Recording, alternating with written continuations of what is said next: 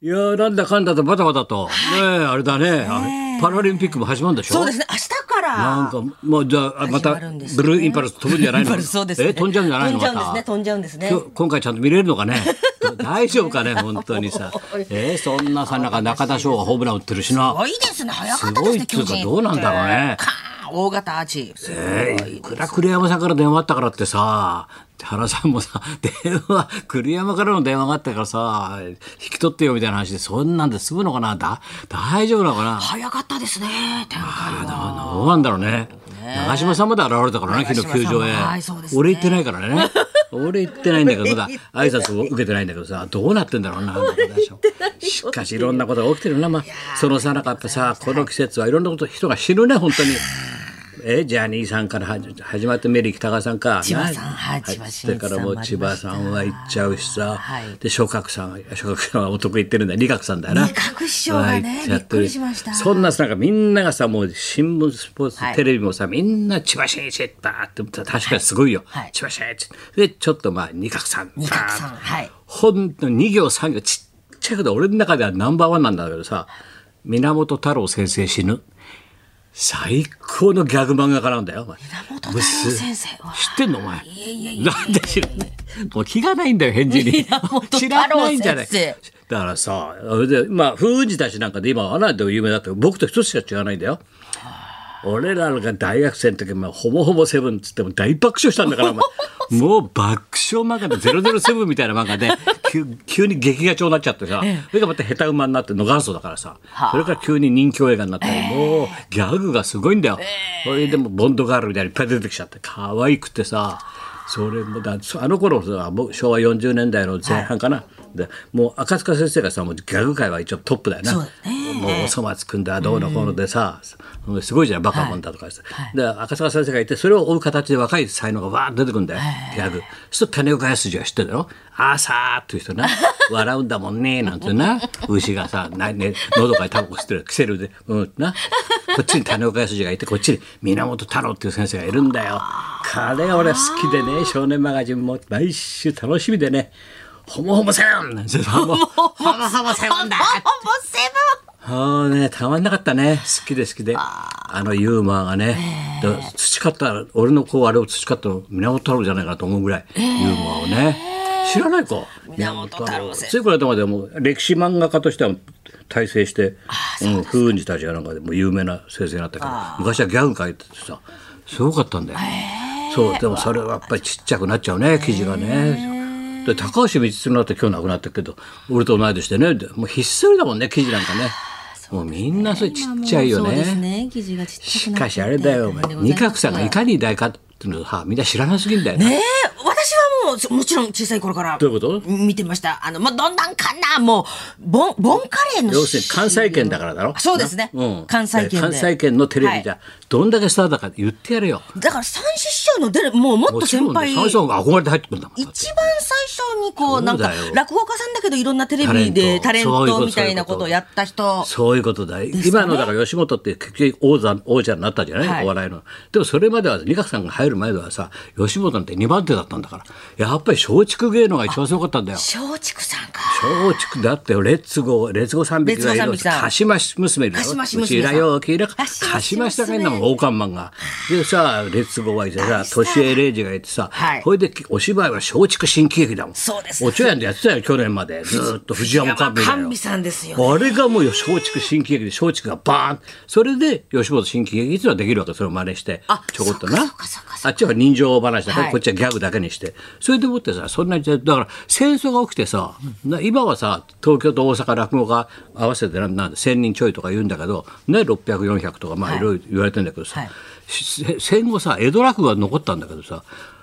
戦争が起きて関西に落語家って20人いなかったんだよ。いなかったんだよ。20人だよ。 20人いないそうで広まんないじゃん落語なんて誰も知らないその時立ち上がったのが四天王って言われてるさだから諸角さんだよだだから分かるだろ理角さんとか鶴瓶さんのお師匠さん、はいはいな鶴瓶鶴子なつるわかるはいだ鶴っていう字だよ。はいで諸角さん諸角って諸角、松の字な。はい松の字だろ。で、おやじさん、おやじさんって、え鶴瓶ちゃんが必ず放送でも言うじゃない。はいそれが諸角さんね。諸角さん酔っ払いのはい諸角さんな。はいまあ、東京では新章みたいな感じの人で。なもうもう破天荒でさで諸角さんってのそれから学級派だっていうかな学問として落語を捉えてさ米朝首相米朝首相わかるだろ、はい紫尺さんとこのな、はいザコバさんなんか米朝首米相朝首相それで春団治古文子文子なここの4人が四天王って言われたんだよこの4人たった4人でもって戦後の落語を全部復興させたのよ、で燃えちゃった全部落語全集から全部書き起こしてで全部の落語をたった4人の話家が、まあ、全員で弟子たち入れて20人だけどその中に諸角さんとトップで入ってくるのが二角さんなんだよええトップでどうしても落語家になりたいって春団治のレコードを聞いてな春団治を聞いてどうしても落語家になりたいっつって松鶴さんのとこ来るわけよでも周りはみんなさ松竹系なわけで諸学ってぐらいだから、以上でもさ二角さんはああいう感じだから何でもできるわけで面白いから落語明るいし古典落語以外にもタレント性もあるわけよ、えだからみんなからさ「お前はな松竹行ってもしょうがないで」って落語だけやっても「お前は吉本行ってなふざけてた方がおもろいから任に合ってる」ってみんなに言われてそれで仁鶴さんだけしょあれ吉本行くの、ええ吉本君で吉本に落語家なんてそんないなかったんだよ、はいほとんど松竹だからそしたら仁鶴さんがやったら売れちゃったんだよな深夜放送から始まってさ「ヤングおーおー」っつやっもとうですねなその頃だろあなた子供の時なそうですだからその理学さんのすごいスーパースターぶりに憧れて入ってたのが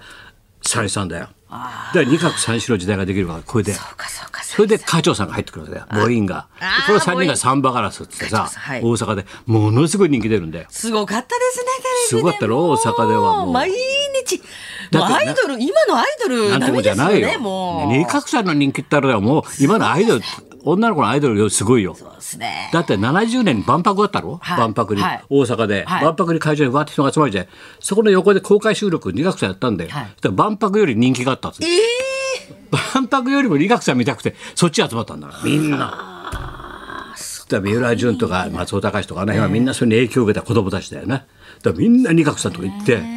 でそのくらい人気だったんだよ。うれちかるかるなんてどんなかな どんなかなじっと我慢の子であったなんてさ。彼ちゃんそうちゃん言ってなそれだよだからそれでそうだね二角三子でわーっと人気出て、はいそれでじゃあ園芸の方もそれで安清さんがうわーっと来てそれで吉本ブームがそこでさゆさんがヤング王で、ザパンダパンダを作って落語家で4人組、それでパンダのお尻にサンマをくっつけたの後からそれで吉本ブームが固まって漫才ブームが来るわけでそうですねだから今日のさ全ての吉本のあれはさ元って言えばさ二角さんだようわだから前の会長林正之介さんかあの人がだから当時な全員あの二角よりギャラを上げてはいけないよっていうだから全全社の中で一番高いのは常に二角じゃなきゃいけないっていうポリシーだったー看板トップスタ看ーだ板なの本当に大看板なのそうですねそのくらいすごいそれでその後途中ちょっと喉やっちゃったりなんかして落ち着いたら落語の方に戻ったわけよそれまでタレント活動で「どんなかなうれちか るかる」なんて爆笑だったけどそさうでしたねそれから声声の調子とかいろいろあるからやっぱりちゃんと元の古典落語家に戻って講座だけを大事に大事に大事にやるように戻ったんだけどこの人の功績はすごいよ。そうですね吉本はもう本当にで三枝さんがだって出てこないからね二角さんいなかったら二角さんいるから出てきたんだから。でさんまさんが続いてダウンタウンさんが続いてっていうそういうことだよ。でその全ての礎を作った人が仁鶴さん、そういう評価してないんだよな全然なまだな、まあ、ラジオすごい人だなと思いましたねあー本当ですね84歳と84歳かまあしょうがないなもうみんなな。ね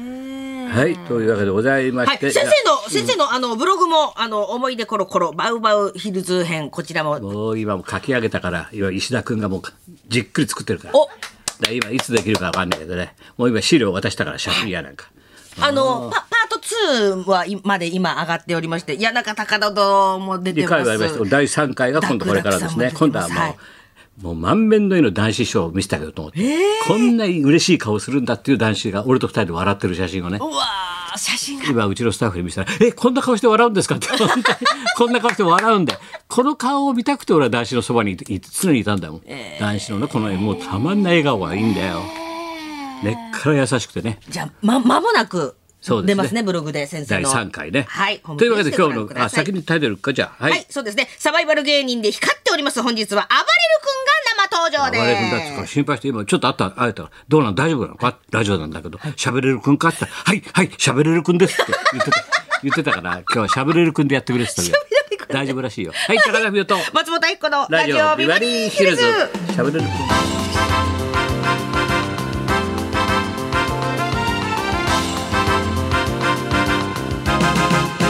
あばれる君は山岳部だったの、ねえ三国部だったんですね、経験を生かして最近はサバイバル企画で人もう気今海とか山って言ったらこの人大看板だもんねそうですね二角さんみたいなもん だろおかば大自然の二角さみたいな大看板のな今山海生かしたらそうですねこの人のどんなかなだもんなはいはい、そんなこんなで今日も1時まで生放送日本放送ラジオビバリーヒルズ」